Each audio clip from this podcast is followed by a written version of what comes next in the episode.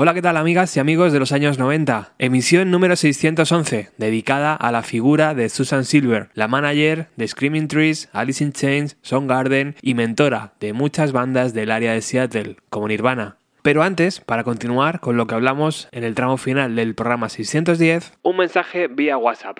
Ni una llamada, ni mucho menos un cara a cara. Con un mensaje de WhatsApp, el CEO de Subterfuge da por terminado mi trabajo en la emisora. Un año de trabajo, un año dedicado a crear una marca y a expandir la que ya existía. Desde comprar la mesa de sonido, buscar los micros, hacer las cuñas, formar a los programas, editar horas y horas de emisiones o buscar propuestas interesantes, todo ese esfuerzo no monetizado acaba con un mensaje de WhatsApp. Y sí, puedo decir que mucha gente me avisó de su forma de trabajar, pero aún así me apetecía mucho crear una emisora desde cero. Me encanta ver cómo una de mis propuestas acoge un sinfín de nuevos programas, algunos de ellos con muchísima calidad, como Pijas Marrones, que junto a Bienvenido a los 90 eran los programas más escuchados de la emisora. Ellos, junto con las demás propuestas que llevé, espero que puedan seguir emitiendo durante mucho tiempo. Nunca me ha gustado trabajar excluyendo a la gente. Siempre he creído que formando equipo es la mejor forma para desarrollar un proyecto. Nadie fue capaz de explicarme por qué Bienvenido a los 90 quedaba excluido de las actualizaciones en las redes sociales de Subterfuge Radio. Bueno, sí, uno me decía una vez que no vinculaba a la emisora, otro me decía que mis redes sociales ya eran muy potentes y que por lo tanto yo no tenía derecho a salir en las de la emisora, en fin, despropósito. Únicamente el CEO, en una última reunión, me dijo que la persona que lo llevaba era un poco trepa, pero que como le sacaba mucho trabajo, le interesaba mantenerlo. Ojo, esto no son palabras mías, ¿eh? Esto es lo que me dijeron. También es justo decir que en esa oficina me he topado con gente muy pro y a ellos les doy las gracias una vez más desde aquí. Dicho esto, junto con lo que se aclaró en el programa 610, creo que queda bastante claro todo. Cualquier duda que os surja, dejadme un comentario y os lo respondo, sin problema, además. O como me decía un amigo del programa el otro día, podemos hacer una jornada de micro abierto donde podéis preguntar todo lo que queráis respecto a Subterfuge Radio y respecto al programa. Así que lo dejo en vuestras manos. Si queréis un día, hacemos una jornada de micro abierto y estaré encantado de responderos a todas vuestras dudas. No podéis imaginar la cantidad de gente que me ha dicho me alegro que hayas salido de ahí. Dicho esto, hoy os quiero hablar de una figura súper importante para la escena musical de Seattle. Una mujer que ayudó a profesionalizar a varias bandas de aquella ciudad y que les ayudó a desarrollar sus carreras. Ella fue la manager de bandas como Screaming Trees, Alice in Chains o Garden, además de la pareja sentimental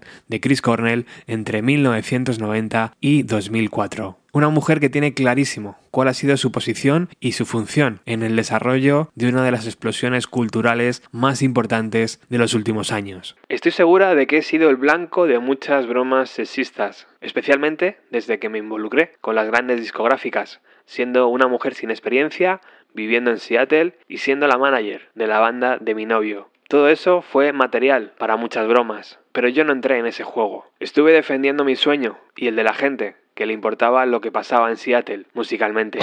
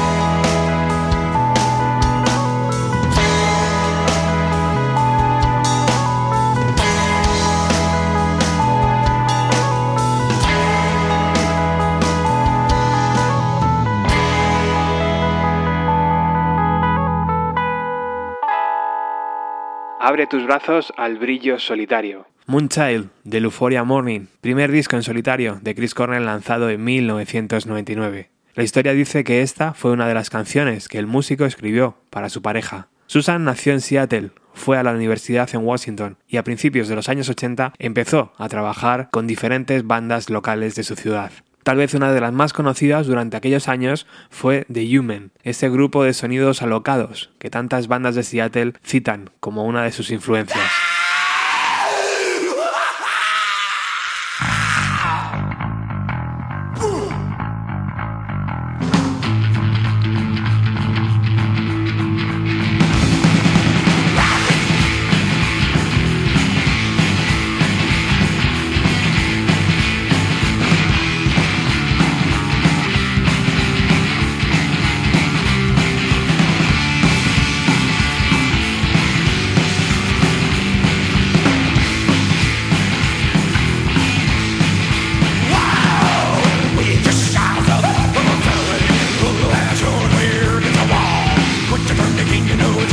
Velo profesional y en este caso un vínculo personal muy muy fuerte. Si os dais cuenta, muchas de las personas que trabajan o que han tratado con nuestras bandas favoritas han guardado un silencio significativo a lo largo de los años. Sí, puntualmente hablaban con medios locales de Seattle, pero por norma general siempre han dejado un tiempo prudencial para escribir o para hablar de sus recuerdos. Posiblemente se deba a que muchas veces parece que la gente que está trabajando con un grupo quieren tener el mismo protagonismo que el que compone las canciones.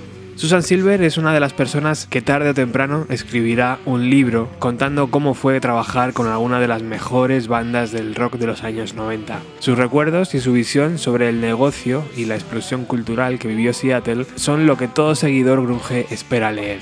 Susan nació en Seattle, fue a la universidad y a principios de los años 80 empezó a trabajar en el Metropolis, un club muy activo en esa década donde permitía la entrada a menores de 21 años. Se dice que ese club ayudó a forjar el espíritu que años después veríamos por televisión. Sí, el Metrópolis era un negocio, pero también era un centro donde reunirse y dar rienda suelta a tus inquietudes creativas. Los conciertos generalmente no costaban más de 4 dólares. Bruce Pavitt, antes de formar Sub Pop, era uno de los DJs habituales y Susan Silver trabajaba sirviendo bebidas no alcohólicas. Según recuerda ella, al principio el Metrópolis era un sitio donde se podía ver películas, escuchar música y desarrollar proyectos artísticos. Después, las necesidades comerciales se impusieron y llegaron los conciertos. Fue ahí cuando Susan empezó a tratar con bandas locales y también de fuera. En el libro Todo el mundo adora nuestra ciudad, de Mark Susan recuerda lo siguiente. Trajimos a The Replacement y los tres dedicamos muchos esfuerzos a que el local estuviera lo mejor posible. Teníamos un grupo de gente joven que realmente lo cuidaba. Y cuando la banda se marchó, entramos en el camerino y lo habían destrozado. Mearon dentro y llenaron las paredes de pintadas, dibujaron una caricatura de Pedro Picapiedra cagándole a alguien en la boca. Un comportamiento infantiloide, estúpido, pero más allá de todo eso, una falta de respeto. Me quedé desolada. Habiendo experimentado la sensación en carne propia, aquella actitud pasó más tarde a ser una cuestión innegociable con mis clientes. Un par de veces tuve que sacar de las orejas a Mike Starr, de Alice in Chains. Estábamos en un pub de Inglaterra y se puso a mear contra la pared. Le dije, ¿sabes qué, tío? Alguien como tu madre o tu abuela va a tener que agacharse a limpiar todo eso. Así que para ahora mismo. El Metrópolis fue esencial. Allí Jeff Amen conoció a Stone Gossard, por ejemplo, un sitio que acabó cerrando a mediados de los años 80. Al igual que para muchos de nosotros jamás existió el Metrópolis, tampoco fuimos conscientes de que la novia de Chris Cornell era la manager de Garden. No es que debiéramos saberlo, pero ya sabéis que cuando nos da por una banda somos muy cotillas con todos esos pequeños detalles. Sin embargo, esa relación, que se llevó discretamente, tuvo un inicio muy bonito. Conocí a Chris a finales de 1985, en una fiesta de Halloween en el estudio de un artista en Belltown. Aquella noche había salido de marcha con mi querido amigo Chuck de los Fags. Garden tocaron en la fiesta como trío, con Chris cantando y tocando la batería. Estuvieron increíbles. Yo había trabajado con Ben Macmillan en una tienda de ropa antigua del centro. Chris entró un día para hablar con él y la historia que Chris me contó fue que se sintió atraído por mí, así que siguió viniendo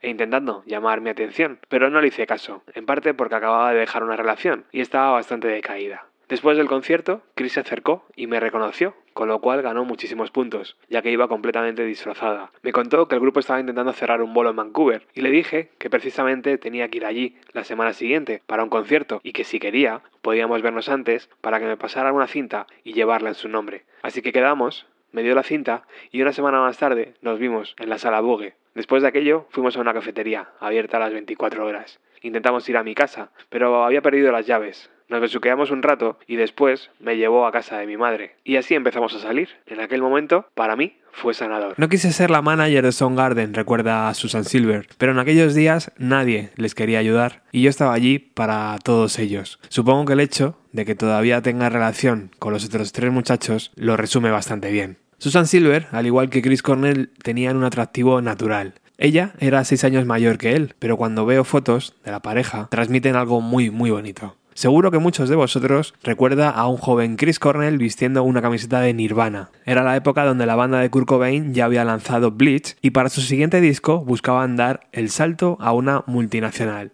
En ese proceso, la banda viajó a Los Ángeles para reunirse con varios abogados. En ese momento Dave Grohl no estaba todavía en el grupo, pero aquellas reuniones fueron cosa de Susan Silver. Y si hay algo que le hubiera gustado a esta mujer hacer en la vida, era ser manager de Nirvana pero esa ayuda que recibió Nirvana fue clave. Y por eso Chris Novoselic, en la ceremonia del Rock and Roll Hall of Fame, dijo esto.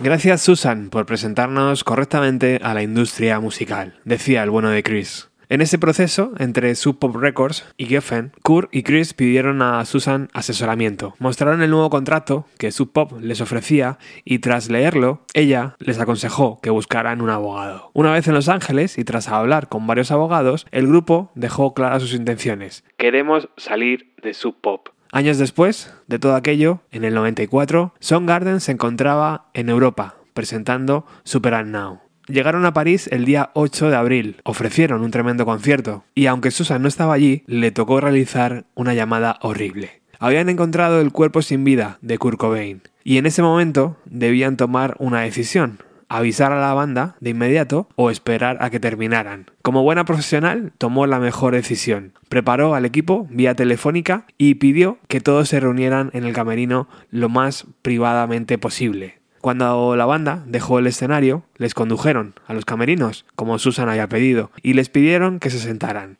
La noticia fue devastadora. Tad, la banda de Seattle, también estaban allí como teloneros del grupo. Quinta Gill, el guitarrista de Soundgarden, recordaría años después lo siguiente. Jamás vi a tantos tíos enormes, peludos y temperamentales llorar como niños. Cornell recuerda que fue un momento muy triste en su vida porque estaban lejos de casa y de todas las personas que amaban en Seattle. Susan recuerda ese momento como el fin de su inocencia. Pero una multitud seguía gritando fuera y ellos acababan de bajar a la cruda realidad de golpe. Nadie en aquella sala, situada a pocos metros del Moulin Rouge, se podía imaginar lo que acababa de ocurrir en Seattle. Pero allí, en Seattle, fue Susan la encargada de organizar el funeral a Kurt Cobain. Años atrás, tanto Kurt como Courtney habían pensado que Susan había filtrado su adicción a las drogas a la revista Vanity Fair, cosa que realmente nunca pasó. Susan organizó una vigilia privada en una iglesia justo a la misma hora que se celebraba la vigilia pública en el Seattle Center. Ambas a la misma hora, con el fin de conseguir la máxima privacidad para la gente cercana a Kurt. Aquel fin de semana parecía interminable. Iba conduciendo cuando me enteré de lo de Kurt y recuerdo que la primera sensación que tuve fue la misma que había experimentado cuando dispararon a John Lennon. Por una parte, una inmensa conmoción física y por otra, un abrumador sentimiento de compasión y protección hacia Yoko, en este caso hacia Courtney. A pesar de las payasadas que había visto hacer en el transcurso de los años y del misterioso desdén con el que siempre me había tratado. Algunos de nosotros empezamos a hablar y ciertamente existía la necesidad de un funeral público además del privado. Se me ocurrió que a lo mejor sería buena idea celebrar el funeral privado a la misma hora que el público, de manera que la gente no intentara averiguar dónde se iba a celebrar el primero. Llamé a una iglesia cerca del casco antiguo de Seattle, a la que había ido en unas cuantas ocasiones. Le expliqué lo que había sucedido en la comunidad el caso ha tenido un eco internacional y verdaderamente necesitamos un lugar seguro para que un grupo reducido de gente pueda reunirse y celebrar sus honras fúnebres. Y se mostraron muy receptivos.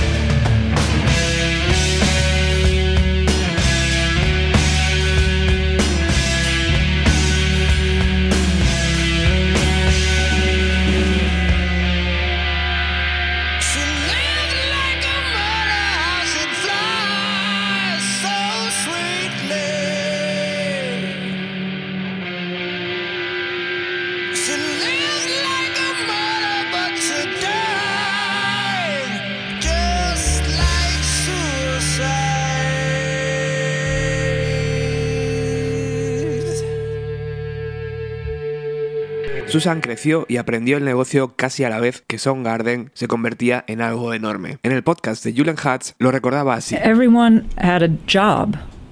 Everyone had a job. Todos tenían un trabajo. Todos los músicos tenían que ganarse la vida. Tenían que pagar el alquiler, tenían que pagar sus facturas. Todos trabajaban. Ni siquiera dudaban de ello. Creo que para mí, Garden fue el primer grupo que pudo comenzar a ganarse la vida con su música. Hacían algunos conciertos y ganaban unos cuantos dólares, o vendían algunas camisetas. Así que abrimos una cuenta bancaria. Todo era muy legal y muy correcto. Ninguno de nosotros sabía lo que estaba haciendo realmente. Solo eran músicos que querían tocar, artistas que necesitaban tocar. El cómo iban a ganar dinero o dónde iban a conseguir un trabajo era secundario a la necesidad de tocar secondary to the, the need to play. También recuerda la sensación de ver cómo la banda crecía mientras Sub Pop todavía no habían formalizado su idea de negocio. Y aunque era buena amiga de Bruce Pavitt y de Jonathan Poneman, buscó una salida acorde. Se reunió con gente de Geffen, de Epic, pero finalmente decidió firmar con el sello AIM por una cuestión de feeling y de cómo trataban a sus artistas. Ese movimiento de abandonar la escena underground no cayó igual de bien en el seno de Soundgarden. No es una vida fácil, dormir en el suelo de casa de unos desconocidos, y a Hiro simplemente no le gustaba. Además, parecía apreciar sinceramente la escena independiente. No estaba interesado en seguir creciendo cuando el grupo fichó por una multinacional. Sí sé que fue muy inoportuno que renunciara en plena gira europea. Yo estaba con ellos y recuerdo haber tenido que cancelar el resto de la gira, buscarles vuelos de regreso y encontrar una manera de pagarlo todo. Y normalmente era con la tarjeta de crédito de mi madre. Hiro Yamamoto, quien después formaría la banda Truly, lo recuerda así. Estábamos creciendo y las presiones también se iban incrementando. En AIM nos dijeron, queremos que estéis 10 meses de gira, tenéis que salir a la carretera. Era mucho más de lo que a mí me apetecía. Así que les dije a los demás, mirad, hemos llegado donde estamos tomando nuestras propias decisiones. Y de repente nos encontramos con esta gran discográfica que nos dicta lo que tenemos que hacer. Por supuesto que me gustaría vender un millón de discos, vivir en un castillo y no tener que volver a trabajar. Pero al mismo tiempo quiero poder decir, este soy yo. No soy solo otra pieza de una máquina de marketing masivo. A lo mejor soy un poco ingenuo, pero cuando llegas a ese punto en el que acabas fichando por una gran multinacional, te conviertes en un producto. Tuvo un efecto adverso en mi amistad con los otros miembros del grupo. Kim se sintió muy dolido por mi marcha. Quinta Gill, guitarrista de Soundgarden, lo recuerda así. Sus motivos para dejarlo seguramente sean diferentes a nuestra percepción de los mismos. Lo que vimos el grupo y los amigos es que Hiro estaba muy involucrado en una relación sentimental con su novia del momento, con la que posteriormente se casó y tuvo un par de hijos. Odiaba salir de gira. En ocasiones expresaba de manera vehemente la incomodidad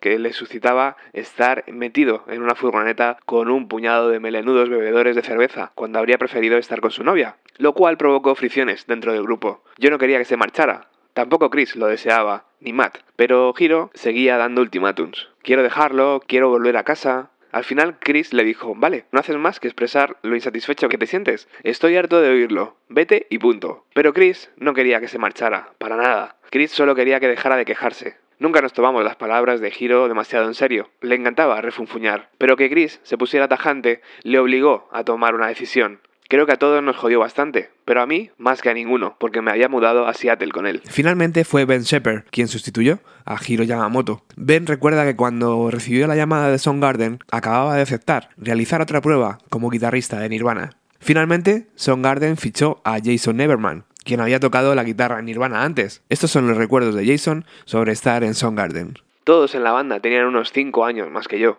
lo cual, cuando tú tienes 19 y ellos 25, supone una gran diferencia. Para empezar, no salíamos juntos, yo los tenía como en un pedestal, porque era mi grupo favorito de la ciudad, pero la sensación que tuve fue decididamente la de ser un poco un extraño. La dinámica del grupo, Joder, ¿cómo decirlo sin que suene mal? Garden estaba representado por la novia o esposa de Chris Cornell, una mujer agradable, así que por un lado estaban las necesidades de Chris y por otro las del resto de la banda.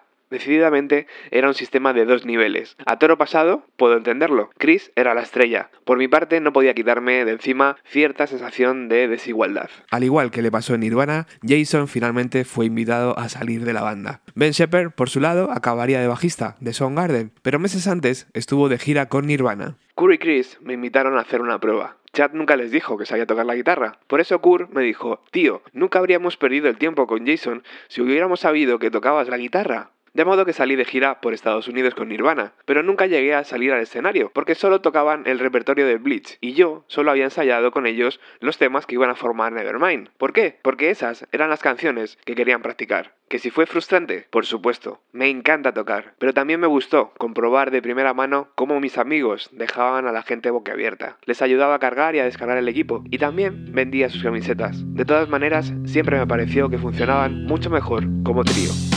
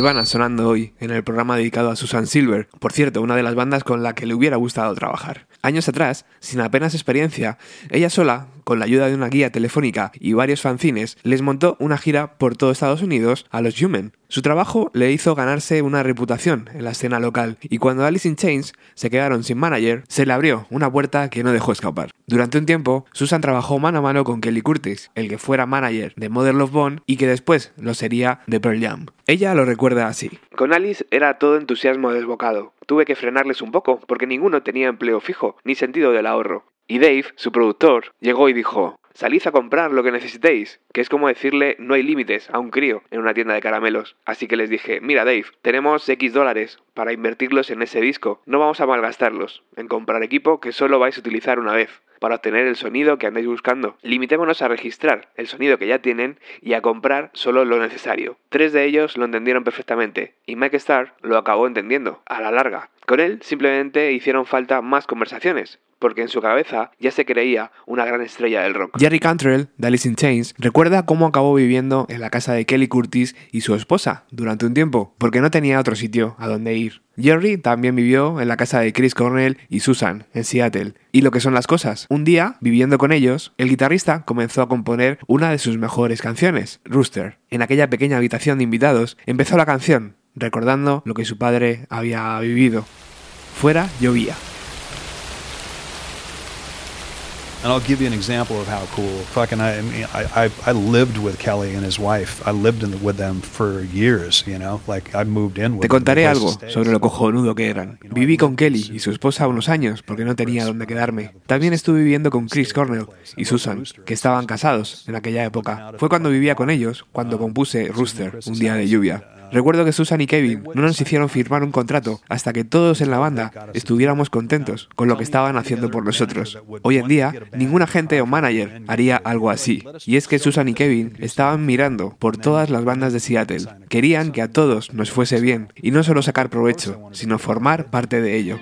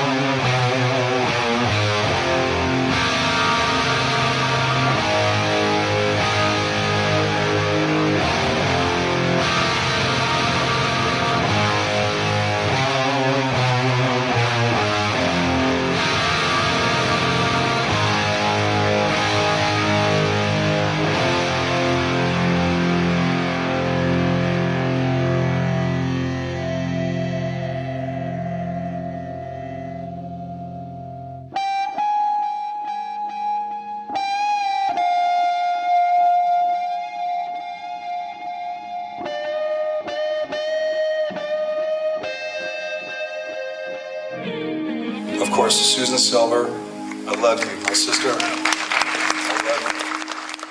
Ahí escuchábamos a Jerry Cantrell agradecer el trabajo de Susan Silver. En el libro Todo el mundo adora nuestra ciudad, de Mark Jam, se habla de cuando los problemas llegaron al seno de la banda. Lane se estaba convirtiendo en un adicto. No es que los demás no se pusieran también hasta el culo, que lo hacían, recuerda Susan, pero era evidente que Lane estaba tan metido y que su situación era tan peligrosa que todas nuestras vidas giraban en torno a cómo ayudarle. Nunca nos planteamos preguntas tipo ¿cómo nos las apañaremos para que pueda salir de gira? Después del éxito de Faith Leaf, tuve una y otra vez la misma conversación con Lane. Tu salud es lo más importante, tienes que ponerte bien, para allá. Tienes dinero suficiente para comprar una casita en la playa y estar allí con tu novia y dedicarte a crear lo que quieras. Mike Starr, bajista de Alice in Chains, también era una buena pieza. Mike Starr ponía continuamente el grupo en situaciones de riesgo. Tenía una madre maravillosa que hizo cuanto pudo por ayudarle, pero continuamente se metía en líos y dejaba al grupo vulnerable ante todo tipo de peligros legales, ya fuera por el consumo de drogas o por vender pases para el backstage antes de los conciertos, cosa que hacía a medias con su padre y que podrían haber creado animosidad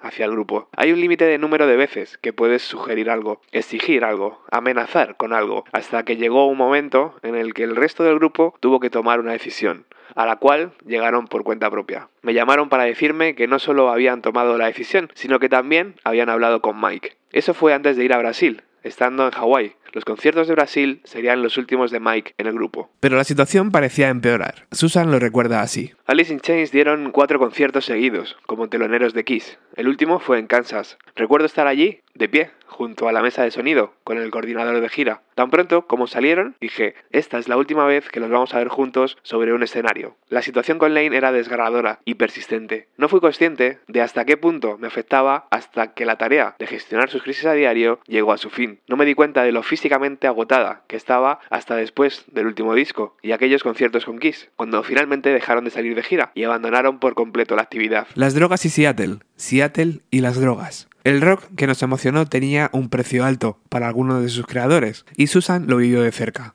En aquellos días, cuando Alice in Chains empezó a grabar Dirt, yo estaba luchando para ayudar a mi hermano a salir de la heroína. Así que al principio me negaba a mí misma que Lane fuera un adicto también. Finalmente me di cuenta de ello. He pasado más tiempo lidiando con la adicción a la heroína que administrando la carrera de una banda. Perdí a mi hermano en la batalla y fue tan agotador que me traumó. Años después, cuando vi a mi propio marido tomar ese mismo camino, me impactó. Lane no perdió la esperanza, se esforzó en mantenerse limpio, hablaba con todo el mundo y era muy honesto respecto a su adicción. Incluso muchas veces pedía disculpas por ello, pero la heroína siempre era más fuerte.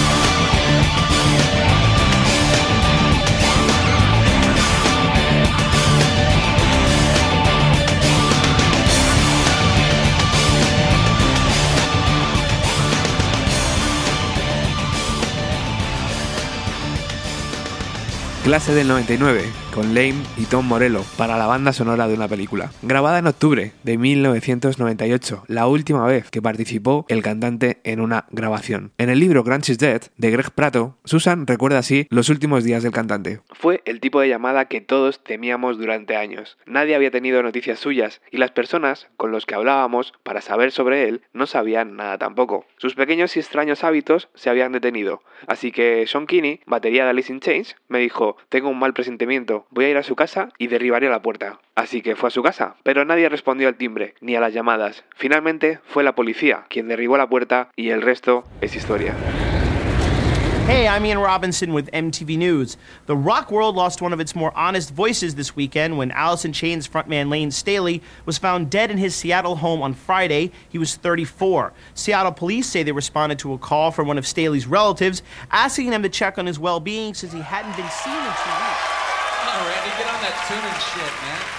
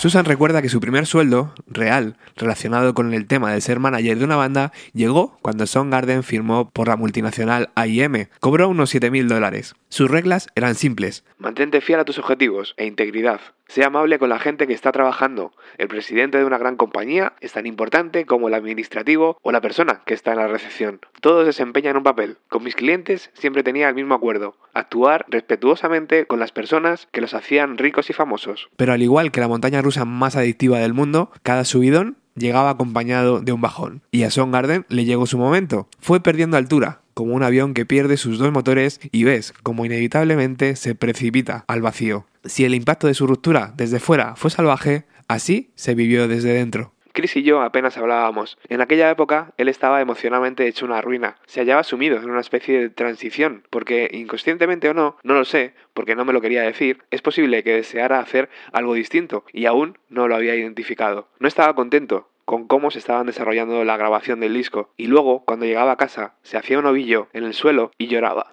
El manager de Aerosmith me habló de un libro que ellos habían leído de forma colectiva, llamado La paradoja del éxito. Pero en Soundgarden no había comunicación, cada uno estaba en una esquina, sin hablarse, por lo que el final, aunque doloroso, era inevitable. Susan y Chris Cornell se divorciaron en el año 2004. Ella, unos años antes, abandonó su profesión para dedicar tiempo a la familia. Después regresó, compró junto a Sean Kinney de Alice in Chains el club Crocodile de Seattle y en el año 2005 formó Atmosphere Artist Management, donde empezó a trabajar con otro tipo de artistas, pero actualmente se encuentra retirada. Ojalá dentro de poco salga a la luz pública y cuente cómo fue trabajar con alguna de las mejores bandas del planeta en aquellos míticos años 90. Millones de gracias por vuestro apoyo, ahora más que nunca después de la jornada del CEO, y sobre todo por aguantar esta voz griposa, que espero que esté mejor para el siguiente programa. Como sabéis, tenemos un canal de Telegram muy activo, donde puedes estar al tanto de lo último relacionado con el programa. Y nos vamos con la última canción, titulada Blow Up the Outside World, de aquel mítico y fastidioso LP Down on the Upside. Chao.